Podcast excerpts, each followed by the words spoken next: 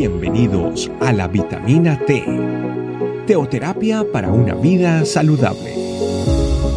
Tu programa para empezar bien el día.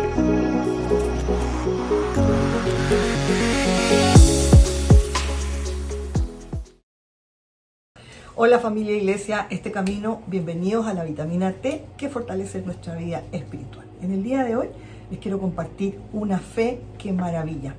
Para eso vamos a ir a la palabra de Dios, a Lucas 7, del 1 al 10. Y el título es Jesús sana al, al siervo de un centurión. Después que hubo terminado todas sus palabras al pueblo que le oía, entró en Capernaum y el, y el siervo de un centurión, a quien éste quería mucho, estaba enfermo, a punto de morir.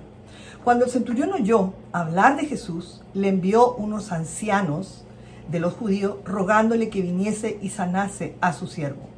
Y ellos vinieron a Jesús y le rogaron con solicitud diciéndole, es digno de que le concedas esto, porque ama a nuestra nación y nos edificó una sinagoga. Jesús fue con ellos, pero cuando ya estaban lejos de la, no estaban lejos de la casa, el centurión envió a él unos amigos diciéndole, Señor, no te molestes, pues no soy digno de que entres bajo mi techo, por lo que ni aún me tuve por digno de venir a ti, pero di la palabra y mi siervo estará sano, porque también yo soy hombre puesto bajo autoridad y tengo soldados bajo mis órdenes, y digo a este, ve y va, y al otro, ven y viene, y a mi siervo, haz esto y lo hace. Al oír esto Jesús se maravilló de él Volviéndose, dijo a la gente que le seguía, os digo que ni aún en Israel he hallado tanta fe. Al regresar a la casa que habían, que habían sido enviados, hallaron sano al siervo que había estado enfermo. Este es un, un relato que realmente nos deja una gran enseñanza. En Capernaum, un centurión romano, que sería al día de hoy un capitán de ejército en la actualidad, escuchó hablar de Jesús. Y él le pidió a algunos de los ancianos judíos que fueran donde Jesús, que fueran donde Jesús a buscarlo, para que obviamente el criado que estaba muriendo y fuera obviamente sanado por el Señor, para que el Señor lo sanara. Esta fue la solicitud del centurión, que encomendó a que fueran donde estaba Jesús y le dieran este mensaje y le pidieran que él fuera el que eh, eh, viniera a sanar a su eh, siervo, ¿verdad? los ancianos judíos hablaron, dieron un muy buen, una muy buen testimonio de este centurión Resaltaron que él creía en Dios y había ayudado a los judíos de muchas maneras. Era una buena persona. O sea, al acercarse a Jesús, estas personas que fueron enviadas, estos ancianos judíos que fueron enviados, lo primero que hicieron fue dar un buen, un buen informe de esta persona. O sea, diciendo, es una buena persona, merece que eh, sea escuchado en esta petición. Cuando Jesús se acercó a la casa del centurión, este se sintió no merecedor de que alguien tan importante entrara en su casa. Y envió a decir con unos amigos, unas personas, en el versículo 6-7 leemos, Señor, no te molestes, pues no soy digno de que entres bajo mi techo, por lo que ni aún me tuve por digno de venir a ti, pero di la palabra y mi siervo será sano. Ahí lo que él reconoce, dice, yo ni siquiera me atreví a acercarme al Señor. Ni siquiera tuve, me pude acercar, mandé a otras personas que lo hicieran, porque no me considero digno, y mucho menos digno de que entres en mi casa. Lo único que necesito es que tú des la orden, des la palabra y que sale de tu boca y mi siervo será sano. Entonces aquí lo más relevante es la fe del centurión, que asombró, esto fue lo que asombró Jesús, que luego produce el milagro de la sanidad. Jesús lo, primero que hizo no fue dar la orden, lo que le asombró a él fue la fe de este centurión, la fe de esta persona que creía que Jesús podía hacer la sanidad y que podía hacer el milagro. Confiaba y tenía la convicción de que bastaba solo que Jesús, que su siervo, que dijera que Jesús fuera sano y él sería sano. Eso obviamente lo creía por su fe, Esa era su fe. Esa fue la fe que obviamente eh, tenía en, el corazón este, este mm, eh, centurión. Es pues la fe, la certeza de lo que se espera, la convicción de lo que no se ve. Eso lo, lo hemos aprendido de Hebreos 11.1. Esa es la fe. Es la certeza de lo que se espera y la convicción de lo que no se ve. Este, esta acción puesta, esta fe, perdón, puesta en acción fue obviamente lo que había en el corazón de este centurión. Al oír esto Jesús se maravilló de él y volviéndose dijo a la gente que lo seguía, os digo que ni aún en Israel he hallado tanta fe. Eso lo leemos en el versículo 9 de Lucas, del versículo que veíamos al inicio. La fe que Jesús alabó destacó venía de alguien que se caracterizó por la humildad. Muchos de los judíos habían reconocido muchas virtudes en Jesús, como sanador, como maestro, pero el centurión aún más reconoció autoridad en Jesús.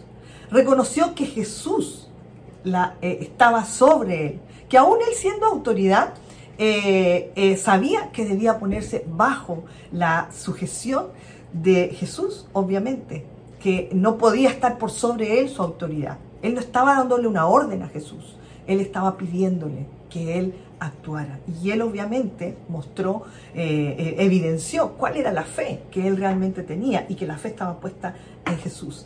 El centurión entendió que la fe implica necesariamente obediencia, humildad y sumisión a Cristo.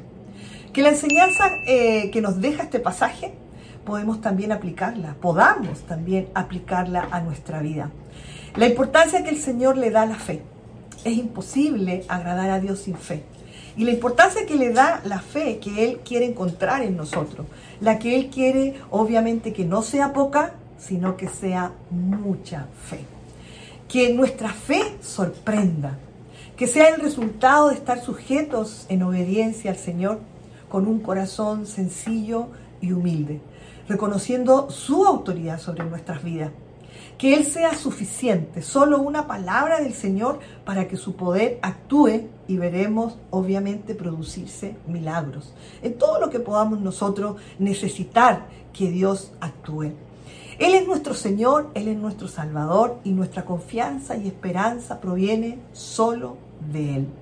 Oremos al Señor para que Él pueda encontrar en nosotros una fe que lo sorprenda, una fe que lo maraville, una fe que realmente muestre un corazón rendido a sus pies, confiando en que Él hará lo que obviamente tenga que hacer conforme a su voluntad.